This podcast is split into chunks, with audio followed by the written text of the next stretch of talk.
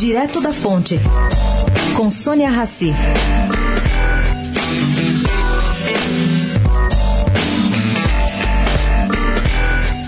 Há cinco dias das eleições, com um debate radicalizado e as fake news se espalhando a torto direito, o diretor do Instituto Ipsos, Danilo Serzósimo, chama atenção em conversa para três questões centrais do cenário eleitoral. A primeira, os brasileiros acabam de emplacar como o povo que mais acredita em fake news no mundo. São 62%, seguidos da Arábia Saudita e Coreia do Sul com 58%.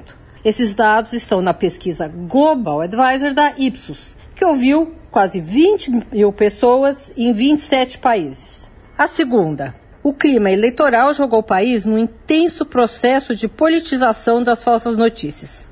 As fake news hoje estão institucionalizadas por aqui. Bom, e terceira, há um movimento duplo. As fake news são lidas e passadas à frente porque o cidadão não percebeu que era mentira ou justamente porque percebeu e quer espalhar a má notícia para prejudicar algum concorrente.